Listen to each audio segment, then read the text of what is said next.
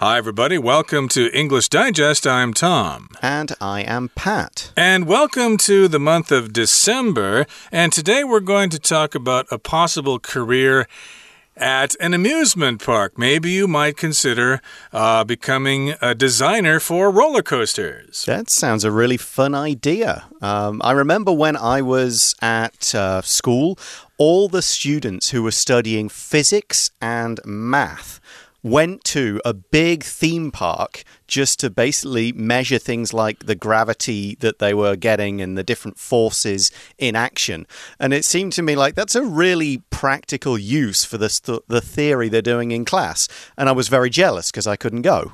Uh, really? Well, I guess there is a science to roller coasters and uh, amusement parks and the rides and stuff that uh, they they have at those places. But uh, maybe you've been on a roller coaster here in Taiwan. Have you uh, ridden on a roller coaster here in Taiwan, Pat? Nothing, nothing too big. I've not been down to what's it? Uh, Ifa is it the big one down in Kaohsiung? Mm, um, Ida, I think. Ida, that's the one.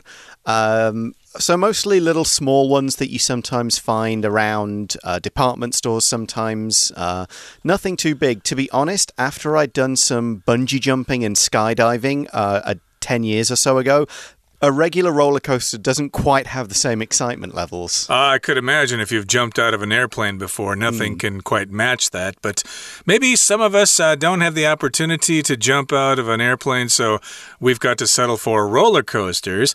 But uh, if you'd like to take it one step further and design them, then there might be a possible career for you. So let's talk about what that is all about. Let's uh, dive right in here and listen to our article read from top to bottom.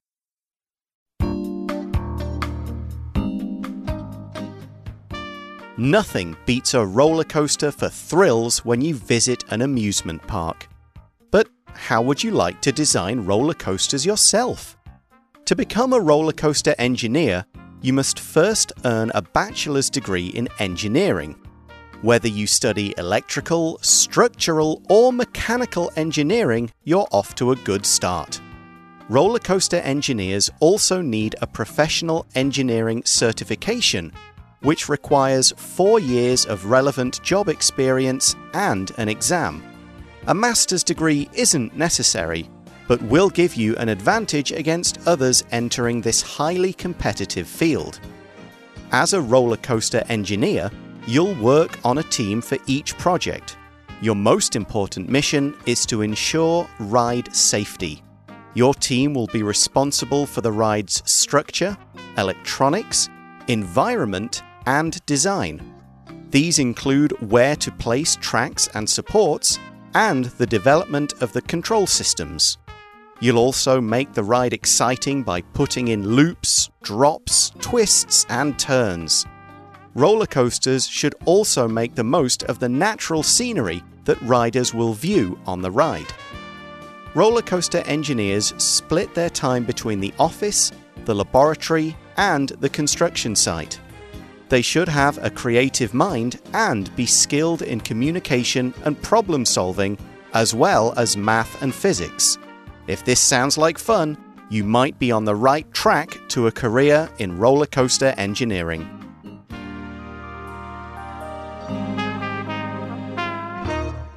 Okay, let's uh, dive right in and explain our article for today. First of all, uh, maybe we haven't really told you what a roller coaster is. It's uh, probably the biggest attraction at an amusement park. You sit in a car and it goes up these tracks uh, on a uh, tower, I guess, and mm -hmm. then it mm-hmm. goes down and goes through loops and twists and turns and stuff like that. It can be quite exciting. That's right. Um, we did in one of our other one of the company's other magazines talk about their history as people riding down like ice ramps in Russia or something like that. Um, but yeah, the idea is you're in a car. It could and modern ones you might not even be sitting. You might be hanging with your kind of back and arms held in something and go upside down and fly around things really fast. You find these at uh, Disneyland and all of those kinds of places. A lot of fun. Um, some are better for small smaller people, smaller children, and then the, as you get older, you can go on the bigger, faster, and more exciting ones. Exactly, and I've been on a couple roller coasters here in Taiwan, but uh, small ones. Like uh, there are some small ones, I think, at uh, Ocean Park in Hualien. Mm -hmm. And then, of course, I think they've also got a roller coaster at uh, Liufucun. Mm. I can't hmm. remember the English name of that uh, amusement park, but uh, it's an amusement park out near Longtan. You probably all know about it. But uh, yes, indeed, uh, one thing it's one thing to ride on a roller coaster, it's another thing to actually design them. And I guess there are career opportunities in this field if you're interested in that. So here's the first paragraph it says, Nothing beats a roller coaster for thrills when you visit an amusement park. Now, in this sentence, we've got the word thrill, and that's just something that is very exciting. It thrills you like it's a thrill to ride on a roller coaster. Yep, or, or go on a very fast motorbike or do some of those things that I mentioned in the introduction, bungee jumping. So that's a thrill, and you get these when you go to an amusement park. Amusement parks, we've mentioned a couple uh, Ida and Liufucun, and of course the Disney parks, Disney World, Disneyland. Um, I've been to the DisneySea up in Tokyo uh, a couple of years ago. Really great trip, A couple of roller coasters. But the idea is it's a great big park with all kinds of things to have fun with, to see. You can eat there, you can go on kind of slow rides rides where you look around, fast rides that make you feel a bit excited and scared. There'll be games you can play, maybe little movies you can watch. It's just full of fun for people of all ages. Right, an amusement park, and yes, you mentioned some examples there Disneyland, Disney World. Uh, I think the uh, first roller coaster I ever rode on was at an amusement park outside of Minneapolis, Minnesota. It was called Valleyfair, I believe. They had a mm-hmm. roller coaster there. That's an amusement park. And uh, here's a question we have, but how would you like to design roller coasters yourself? Again, I did mention, or we did mention before, that there are career opportunities in this field. Yes, indeed, someone has to design and build those roller coasters. Yeah, it sounds like a lot of fun, but the article's going to move on to how you get started and the educational background you're going to need. It starts off by saying to become a roller coaster engineer, you must first earn a bachelor's degree in engineering. So, a bachelor's degree is also known as an undergraduate degree. It's the first degree you get when you go to college. You have to get it before you can move on and study anything else in more detail. Uh, I have a bachelor's degree in biochemistry. That's, that's what I got qualified in to start off with, studying a few different aspects of that. Here, we'll need one in engineering. Right, and uh, that, of course, is uh, the field of science and technology that is concerned with designing and building things like engines, machines, roller coasters, etc., etc., bridges, buildings, etc. So that's what engineering is. Uh, we've got chemical engineering, civil engineering, electrical engineering, all sorts of different uh, branches of engineering. So yes, indeed, you do, you do need to have a BA in engineering, or least, I should say, probably a BS, actually. BSc, yeah, in England we would say. Okay, very good.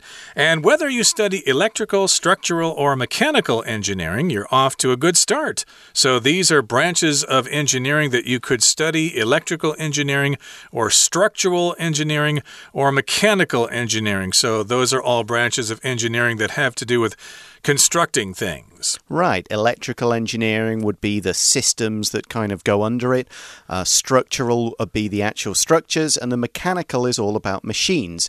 Whichever way, you're off to a good start. If somebody is off to a good start, they've as it says, made a very good start. They're up and running, they're up and rolling, and they've already made some progress on this journey that they've set themselves on. We also go on then after what you do after getting a bachelor's degree. Roller coaster engineers also need a professional engineering certification, which requires four years of relevant job experience and an exam. So, a certification is going to be from an official body. Someone will give you a proper kind of course of qualification that's been decided on by this official body. Then you will do uh, some job experience, you'll take an exam, you'll learn everything that the government and this body has agreed you need to know, and then you'll get a certificate at the end of it, which is where we get the word certification.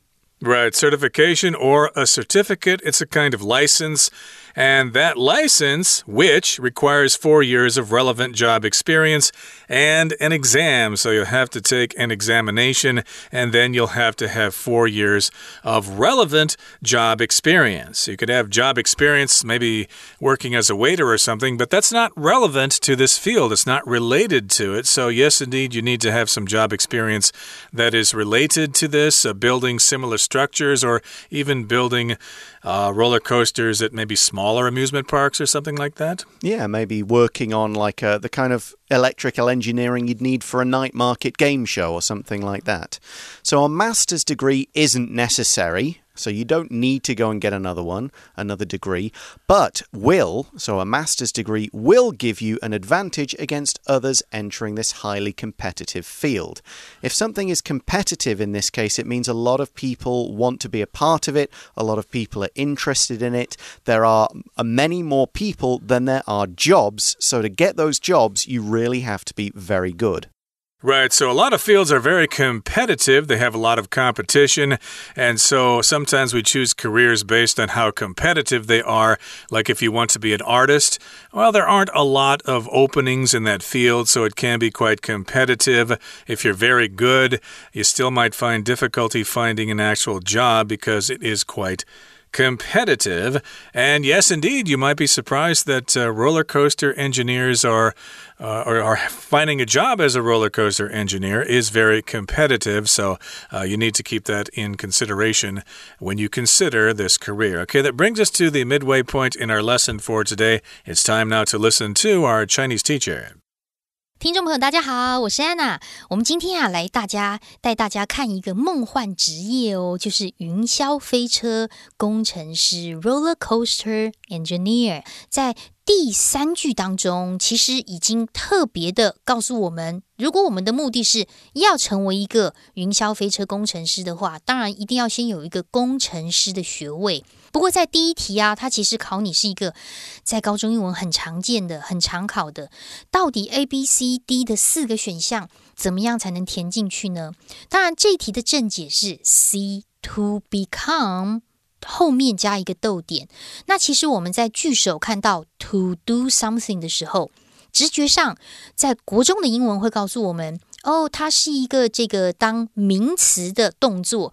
也就是说，如果我今天要讲的是 to become a roller coaster engineer is very difficult，它变成是一个句子，那么 to do something 就是一个句子的名词。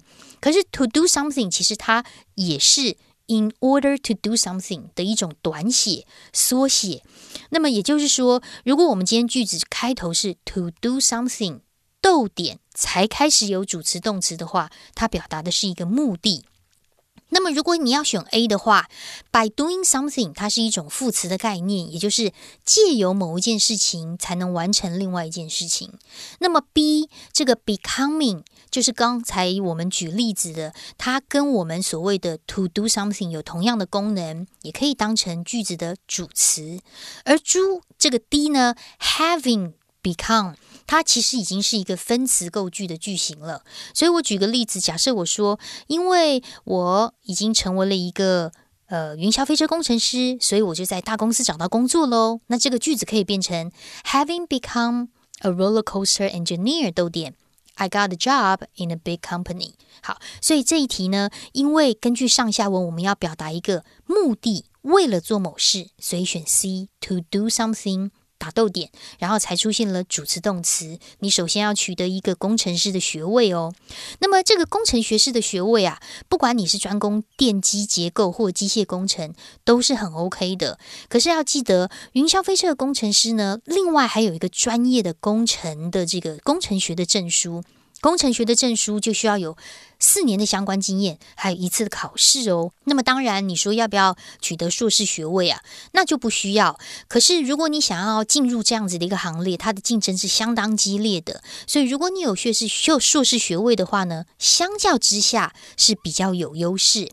所以在第二题，我们的介系词要选 D，这个 against 就有对抗啊。比较的意思，因为第二格后面的受词是 others，其他人，所以相较于其他人，如果你拥有硕士学历的话，是比较有竞争力哦。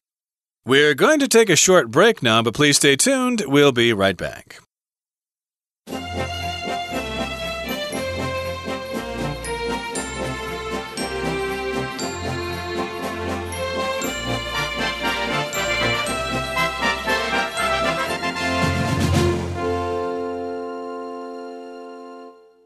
Hi everyone, welcome back. We're talking about the career of a roller coaster engineer here. We've just finished talking about the kind of qualifications and experience a person might need to get a job in this competitive field, but what do they do? What do engineers do once they've got their jobs?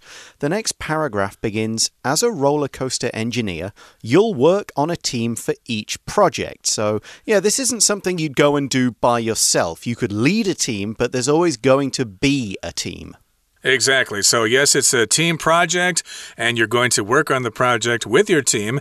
And your most important mission is to ensure or to guarantee ride safety. That is important because if people get injured, they could get killed, and you don't want that to happen. So, you have to make sure that these roller coasters are safe and sound for everybody, and you got to make sure people don't get hurt. You need to ensure ride safety, and your team will be responsible for the ride's structure, electronics, environment, and design. So these are all things that you need to consider when you build a roller coaster. The structure, uh, the actual uh, construction itself, uh, the actual, uh, I guess, the towers, the, The beams, track, the yeah. supports, all, the track, all that kind of stuff. And of course, uh, we've got the electronics. Of course, it uses electricity. That's the power. And then you've got the chips and the circuits and stuff. That's the electronics. And the environment, you know, where it is. Uh, you know, is it in a place that's very hot or cold? Those things might affect the actual roller coaster. And the design itself. It's got to be unique and it's got to attract people to it. Exactly. And the next sentence goes into a bit more detail on some of this. So, these, meaning all of these kind of aspects and elements, these include where to place tracks and supports and the development of the control systems. So, that's the structure. Where's the track going to be? Is it going to be able to take the weight of the roller coaster going through it? Is there going to be enough kind of up that gives you then the power and momentum to go down very fast and go around a loop safely? Those kinds of things. And of course, the development of the control systems. Is it going to start and stop smoothly? Can you make sure it goes to the right places in the right time? Is there kind of backup power in case one set of power fails? Those are the electronics part of the design. And then we go on to talk about the environment and the design of it. Indeed, and of course, you want to make it exciting for people. And so you will also make the ride exciting by putting in loops, drops, twists, and turns. So these are different aspects of a roller coaster. The loops, where the thing actually goes up and you are upside down and then you come around again like a big circle. And then drops is when the car will suddenly go downward and you'll get all excited and the girls will scream. And twists and things like that, where it kind of goes back and forth or maybe goes through the air like a corkscrew or something like that. Mm-hmm. And of course, the turns. When they turn, of course, that can be equally exciting. Yeah, and it's not just the girls who scream. I do give a good scream on these roller coasters. The It- guys will too, yeah. Yeah, it does add to the fun. So, this is what makes it a really exciting ride. The ones that people go, oh, yeah, I really want to go on that. But that's not the only part of it. Roller coasters should also make the most of the natural scenery that riders will view on the ride. So, a lot of these will go quite high in the air and maybe hold you up in the air for a couple of seconds before the big first drop. And in that case, you want to look around. What can we see? Well, we want to see the rest of the park. So let's make sure that when they go up, they're facing the park, not facing like the car park, the parking lot out the back. They want to see things that will make them stay in the amusement park, spend more money, and all the rest. So there's a lot of different things you have to consider when you're putting the final design together. Not just making it, well, let's have more loops than anyone else. You've got to think of all these different aspects. And uh, making sure that uh, it is, uh, uh, you know, energy efficient and things like that. And of course, uh, you need to make sure that people are safe when they ride it. Now, let's take a look at the final paragraph for today. It says roller coaster engineers split their time between the office, the laboratory, and the construction site. I should mention the word laboratory here. That's the American pronunciation. And Pat, I believe, as an Englishman, you say laboratory. That's right, laboratory, or, or just lab. I think most people will say lab for short in, in mm. both countries. But let's look at the word split first. To split pretty much means the same as share. You're taking one whole unit and you're breaking it down into smaller units, smaller components. So if you've got to be in three places for your job, you split your time. You might say, I split my time between the office and home. Right now, I'm working from home half the time, so I split my working days between the office and my apartment. So, this is what they're doing. They don't just stay in the office and design things, they don't just go to the construction site to build, they have to go to several different places as a part of their job. It's interesting the word split here can also be a noun, but uh, it refers to something called a banana split, which is a kind of ice cream treat where you take a banana, you cut it in half, and then you put ice cream and whipped cream on it and maybe some other things.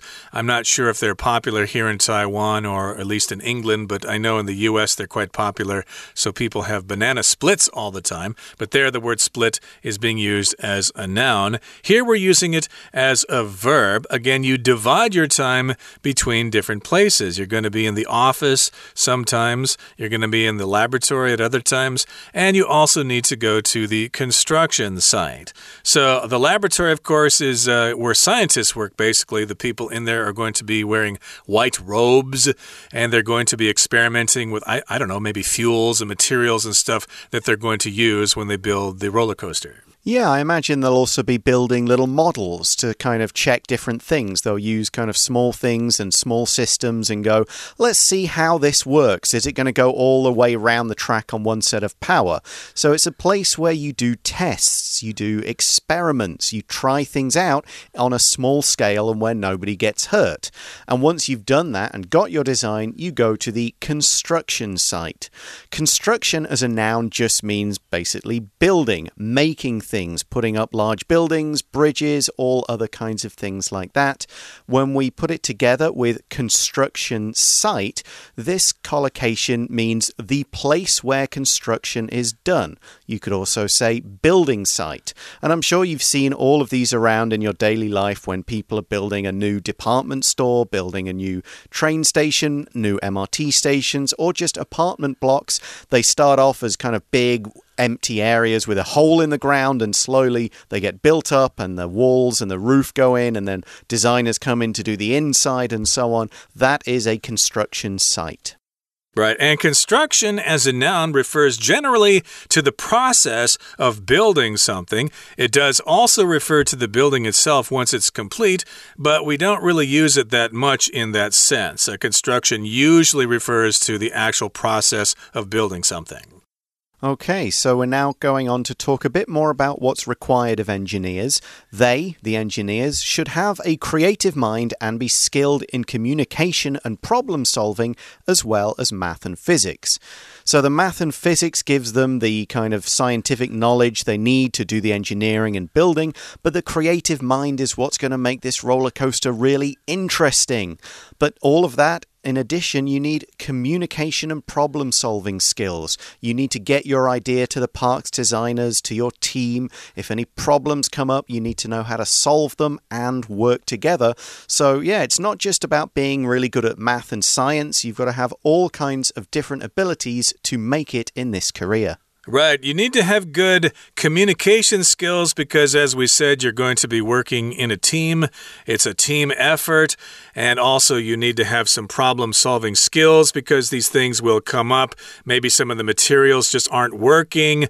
Uh, the concrete is just not uh, getting hard enough. The ground is soft. Maybe it has shifted during construction. So, these, of course, are problems that you need to solve as construction continues. So, again, you need to have those problem solving skills, and you need to know your mathematics and your physics.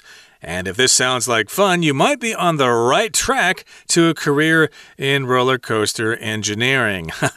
right track there. If you're on the right track, of course, that means you're doing something correctly. And of course, it is a reference to the tracks that the roller coasters run on. Well, that's all we've got for this unit. We've finished reading through it, but we're not quite done yet, as we're now going to hand you back to our Chinese teacher. 那么，要作为一个云霄飞车的工程师啊，每一项计划其实都会跟团队的合作。总而言之，整个 team 呢就要负责云霄飞车结构啊、电子啊、设备啊、环境啊、设计啊等等。那我刚刚讲的东西，其中就包括像轨道支架的设计位置，还有控制系统整个的开发。所以，我们看到第二段第四句的地方，像这里的第三格，看起来呢，其实就是在考你一个词汇的意义跟上下文的理解。所以，be place 除了地方的意思之外呢，还有动词放置。那么，当然第四句我们回过头来看到动词之后的包含，包含什么内容物呢？我们可以从 where 到逗点，可以用个中括号，它是一种名词的概念。Where to do something，where to place tracks and supports，到底要在哪里放置一些轨道还有支架呢？好，那么当然，除此之外，还可以透过云霄飞车加入一些特别的环状啊、骤降啊、扭转啊、回转啊这些轨道，让整个云霄飞车是非常刺激的。除此之外，乘客搭乘看到的自然景色，你也要考虑进去哦。那么这句话就出现在第二段的第六句的地方。同样，第四题也是考一个词汇的概念，不过句子整个的意思是你必须要把。所有自然景观好好的做一个利用。那么在这句话，因为最后有一个限定用法的关系子句，所以我们先把它抓出来。先行词其实是前面的 the natural scenery。那么关系子句从第四个 that 一直到句尾的地方，所以工程师也要善加利用乘客会看到的自然景色。所以第四题答案也选 D。那么当然，云霄飞车工程师不是坐在那里画画图就好喽，整个的时间可能会在办公室啊、实验室，甚至是工地之间。所以工程师要有创造性的思维，还要有很多其他的专长，比如说要擅长沟通、解决问题，善于数学、物理等等。